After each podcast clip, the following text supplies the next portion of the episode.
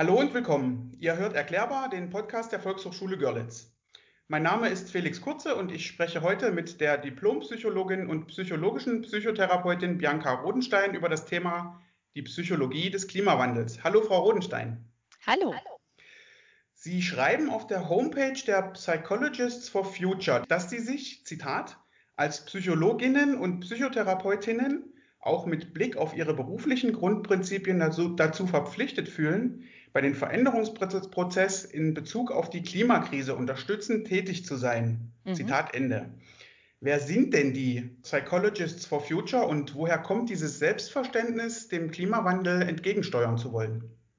Ja, die Psychologists for Future sind ein Zusammenschluss von so ehrenamtlich aktiven ähm, psychologischen und psychotherapeutischen Kolleginnen und Kollegen und auch Studierende der Psychologie, die sich hinter die Ziele der Fridays for Future Bewegung ähm, stellen.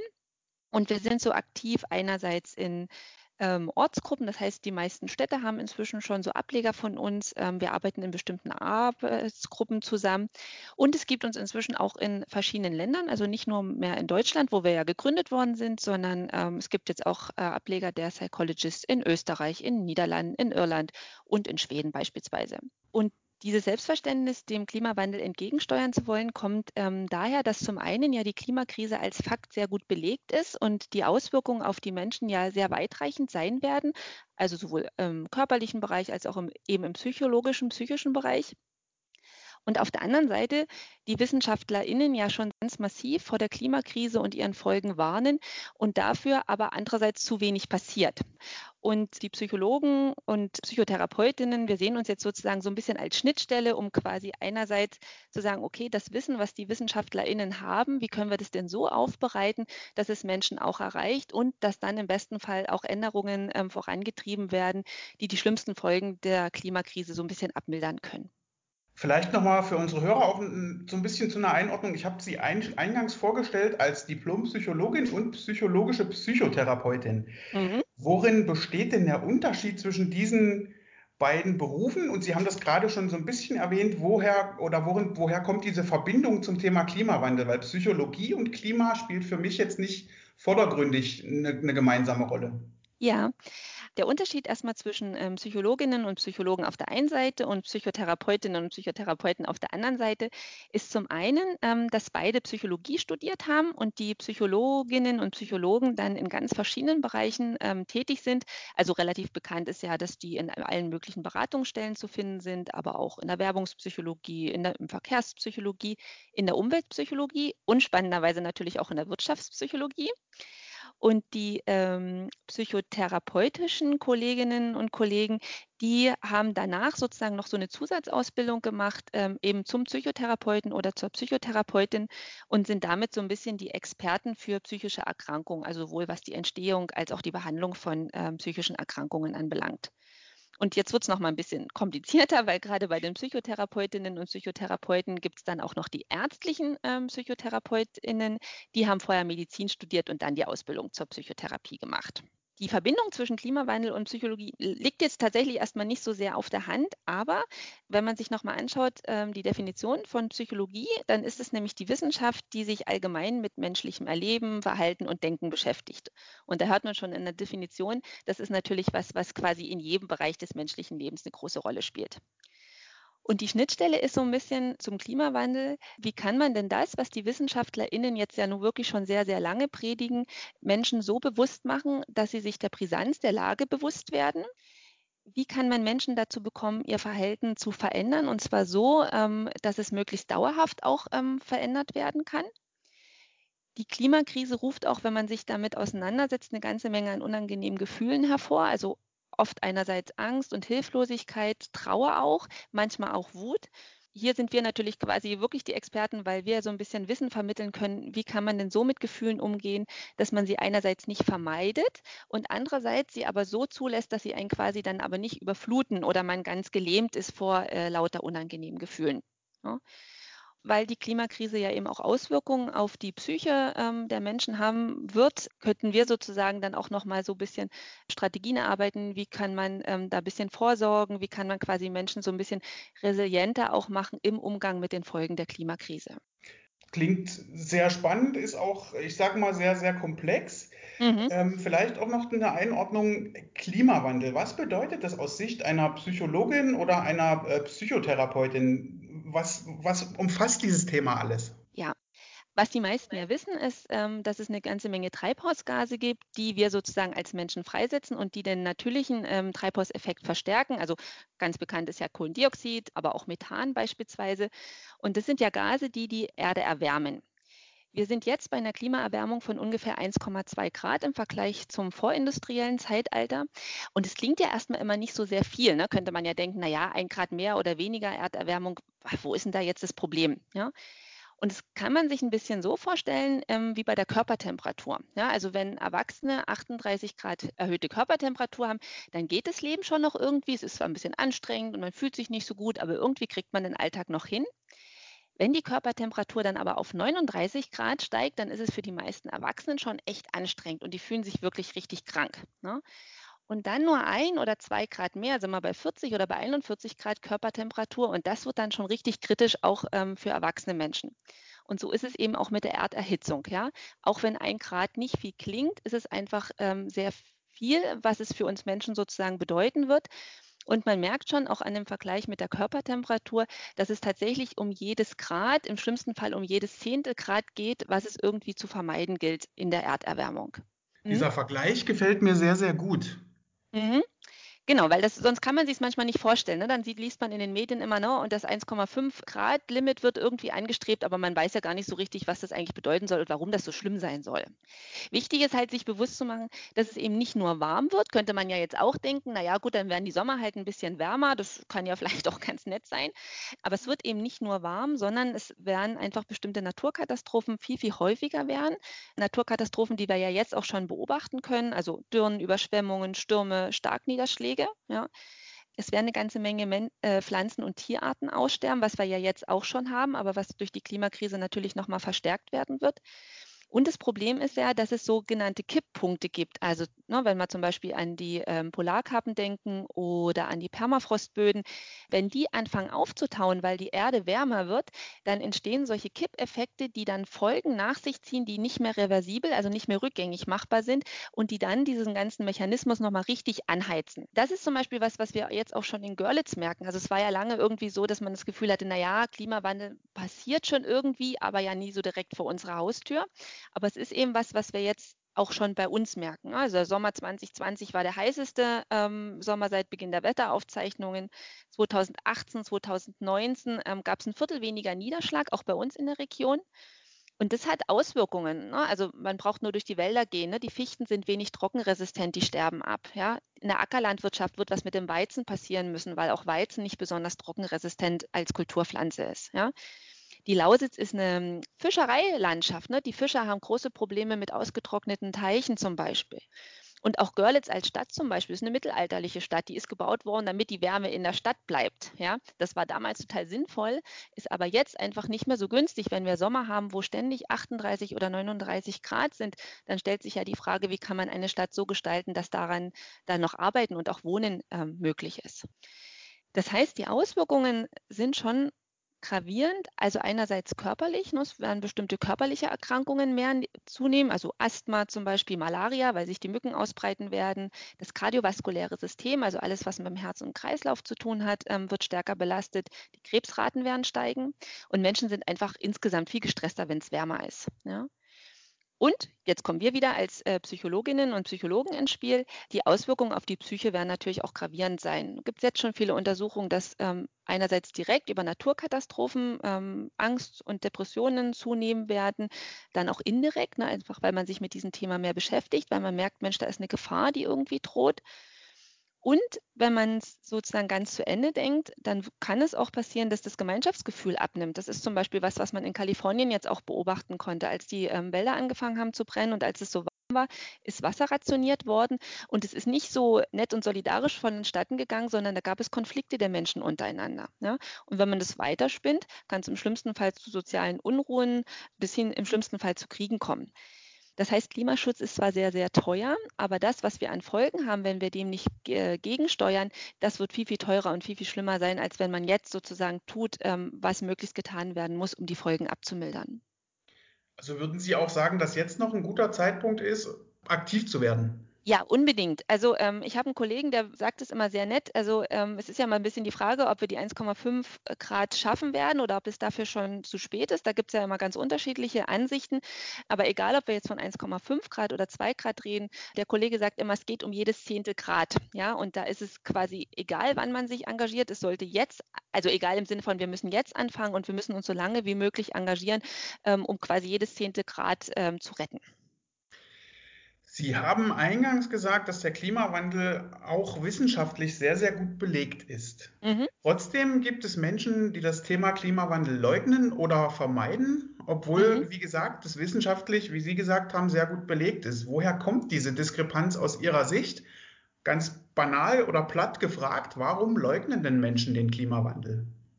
Ja, also da muss man erstmal unterscheiden, ob man wirklich jemanden vor sich hat, der den oder der oder die den Klimawandel wirklich leugnet oder ob das eher jemand ist, der sich damit einfach noch nicht auseinandergesetzt hat. Ja? Die aller, allerwenigsten Menschen leugnen den Klimawandel wirklich, sondern die meisten erkennen es als Fakt an und setzen sich damit aber nicht mehr auseinander. Ja? Mit KlimawandelleugnerInnen zu sprechen, ähm, das kann man als sportliche Herausforderung auch durchaus mal tun. Das ist meistens nicht so sehr zielführend, weil das ist ein bisschen so, als ob man sich mit jemandem übers Impfen unterhalten möchte und derjenige äh, leugnet die Existenz von Viren. Ne, da fehlt ja die gemeinsame Grundlage, da ist eine Kommunikation schwierig. Das ist was anderes bei Menschen, die ähm, diesen Fakt anerkennen, aber sich nicht weiter damit auseinandersetzen. Und das ist was, was total nachvollziehbar ist, aber eben auch schwierig ist. Ja? Damit eine Krise als Krise wahrgenommen werden kann, muss sie einen persönlich betreffen. Sie muss relativ ad hoc, also akut auftreten und sie muss im Hier und Jetzt stattfinden. Und das ist ein bisschen was, was man auch an der Corona-Krise gesehen hat. Als das Ende des letzten Jahres, Anfang dieses Jahres losging in China, dann haben die meisten Leute schon mal was davon gehört, aber waren wenig äh, ängstlich, sehr entspannt, weil es quasi ja nicht vor der Haustür ähm, passiert ist. Das hat sich dann sehr schnell verändert, als die Erkrankung dann plötzlich in Italien und in Österreich aufgetreten ist. Ja, das heißt, als es plötzlich vor der Haustür passiert ist.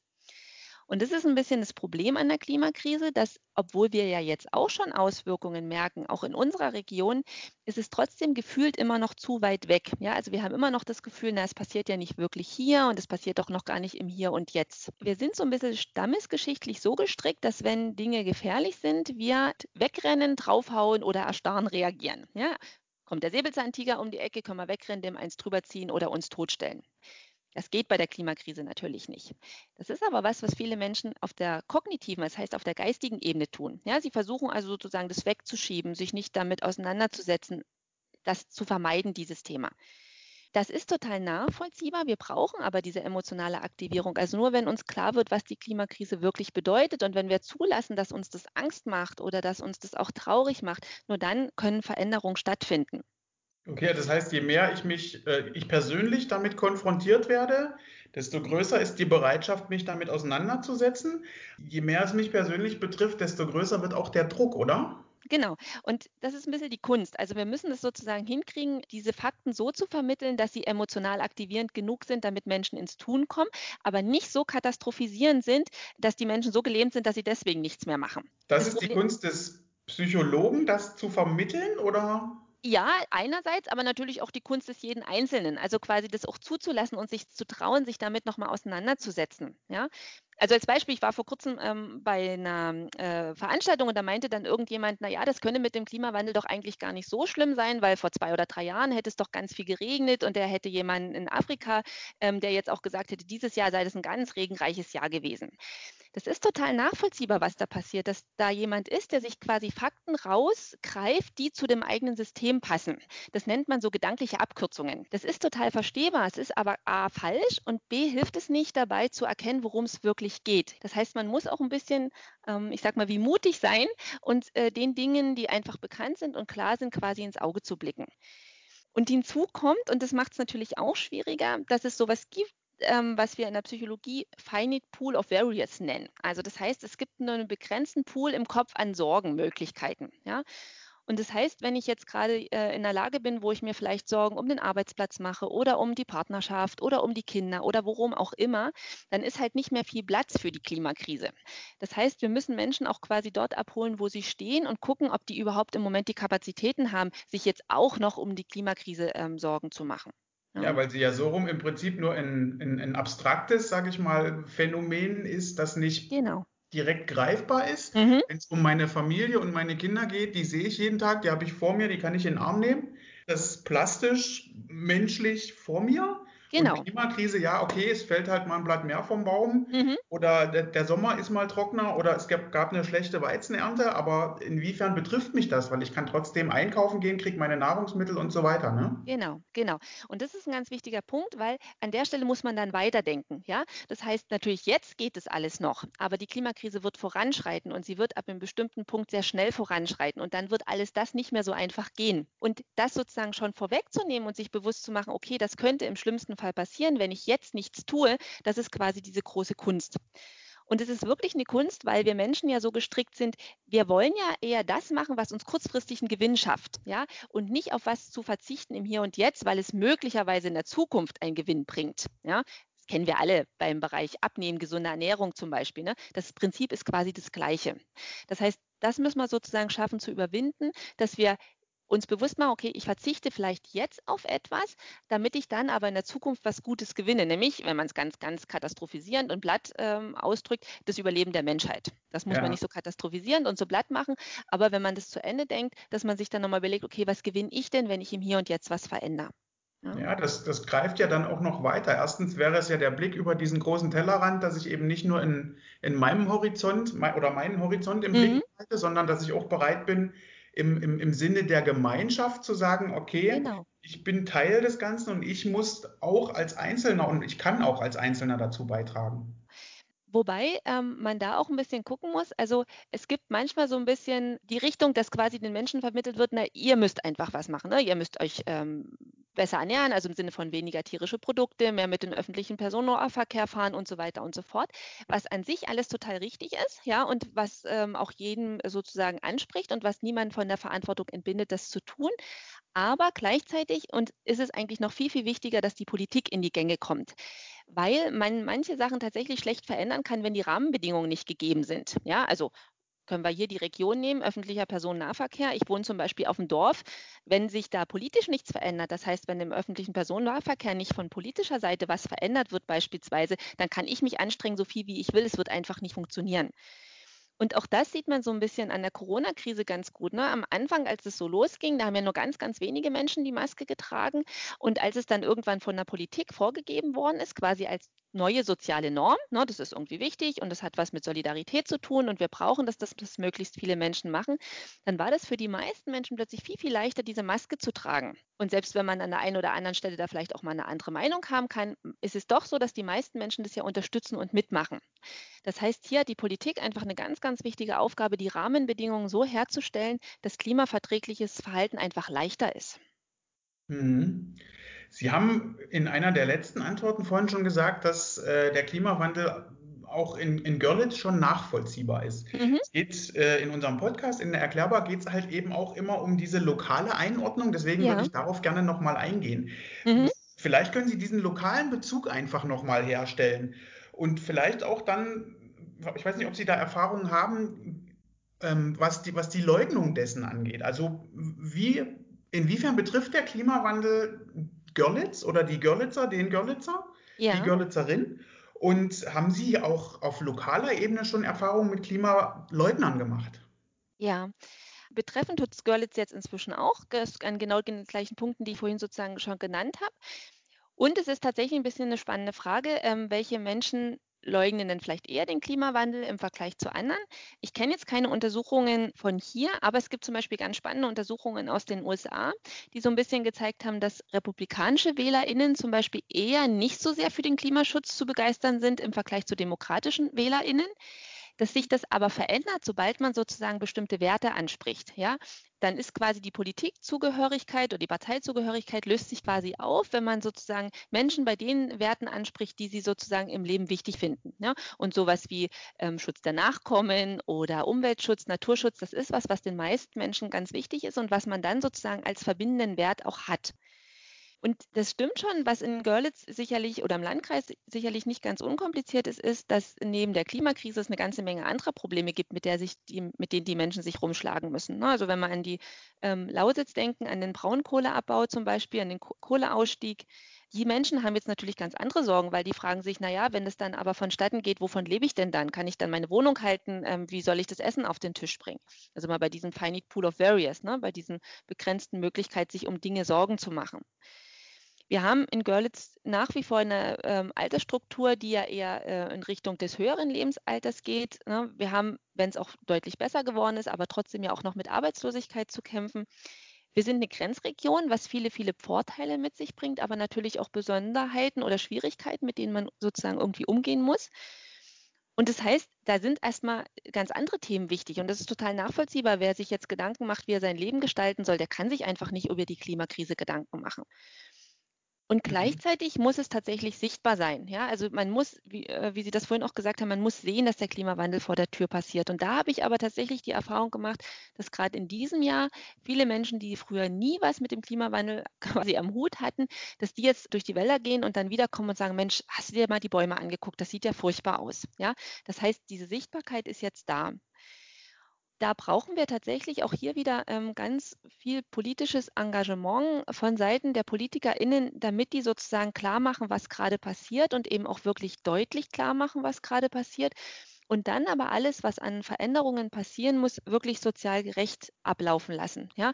Einerseits im Lokalen, das heißt, was hier in Deutschland passiert, was hier in, äh, in Görlitz passiert, dass es einfach sozial gerecht abläuft aber natürlich auch im globalen, weil jetzt im Moment ist es so, dass die Länder, die am wenigsten für die CO2-Emissionen äh, verantwortlich sind, diejenigen sind, die am meisten darunter zu leiden haben, ne? wenn wir an Tahiti denken oder äh, Bangladesch oder ähnliches.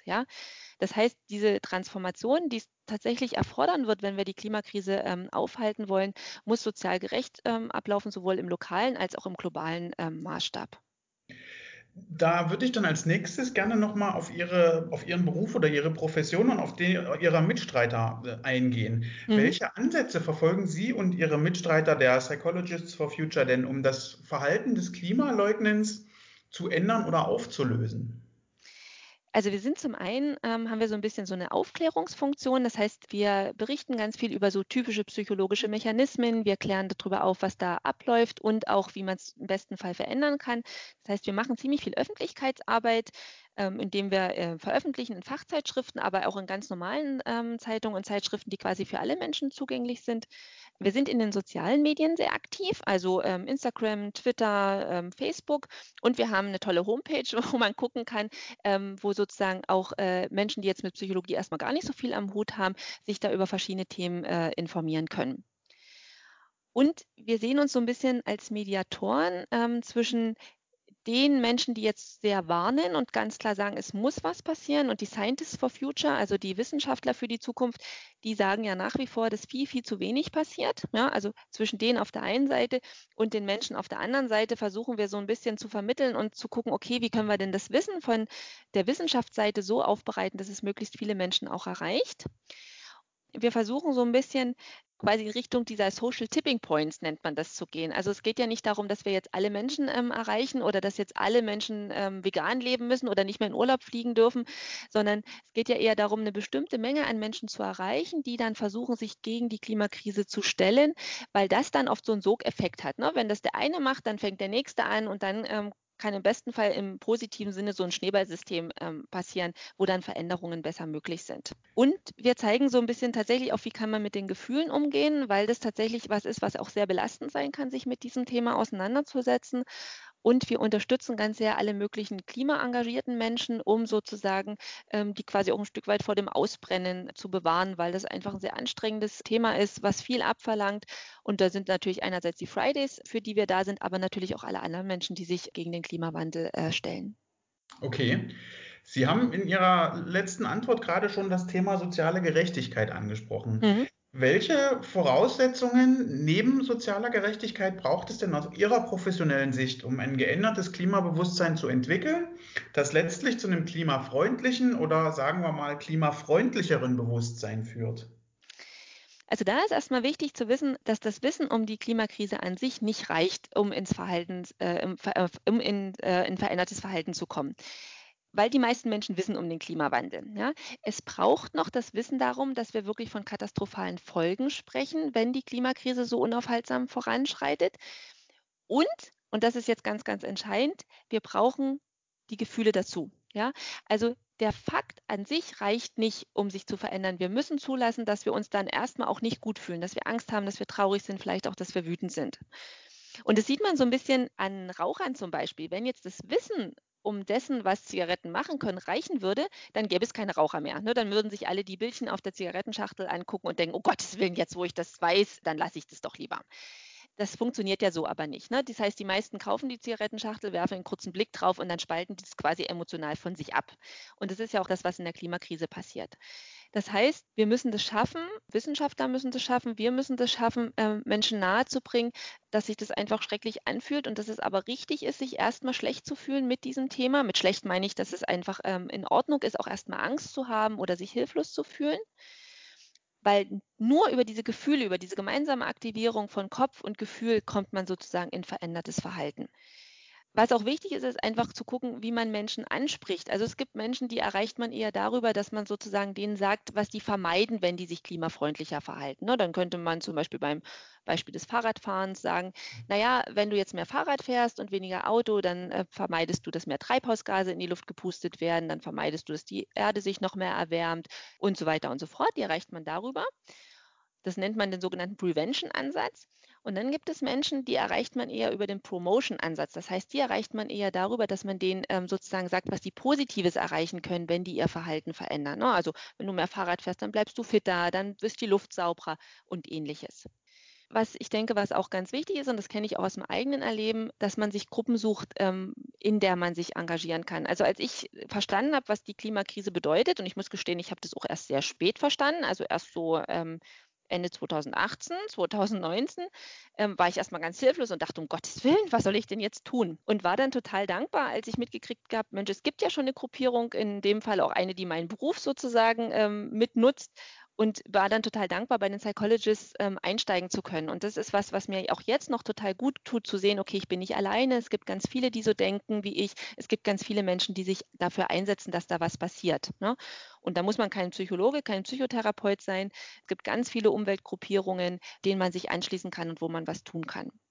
Das heißt, Sie haben auch ich sag mal, am eigenen Leib quasi die Erfahrung gemacht, dass eben dieses reine Wissen genau nicht wichtig ist, sondern Sie haben auch dieses schlechte Gefühl gehabt, als Sie genau. sich tiefer mit dem Thema auseinandergesetzt hatten, haben Sie eben auch auf dieser Gefühlsebene reagiert und genau.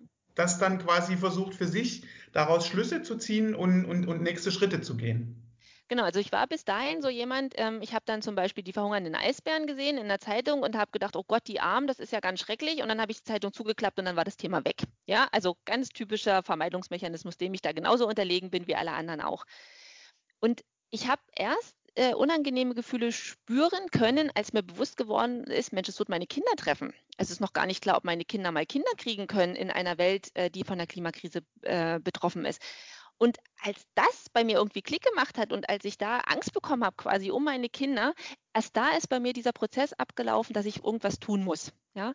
Weil, weil es sie auch persönlich betroffen Genau, ja, alles andere ist, und das ist einfach leider so, wir Menschen ticken so, ähm, alles, was weit weg ist, ist einfach nicht besonders handlungsleitend. Das sehen Sie im Prinzip auch so ein bisschen als, als würde ich jetzt sagen, als Ihre professionelle Aufgabe, Leute, die, die diese Erfahrung machen und die vielleicht auch im Umgang damit nicht, nicht, nicht geschult sind, an die Hand zu nehmen und denen zu sagen, das ist alles in einem gewissen Maß normal, was ihr ja, erlebt. Eben genau, dieses genau. vom Wissen und von dem Erleben der Gefühle. Und ich, Sie zeigen quasi mit Ihren Mitstreitern Wege und Möglichkeiten auf, wie man damit umgeht.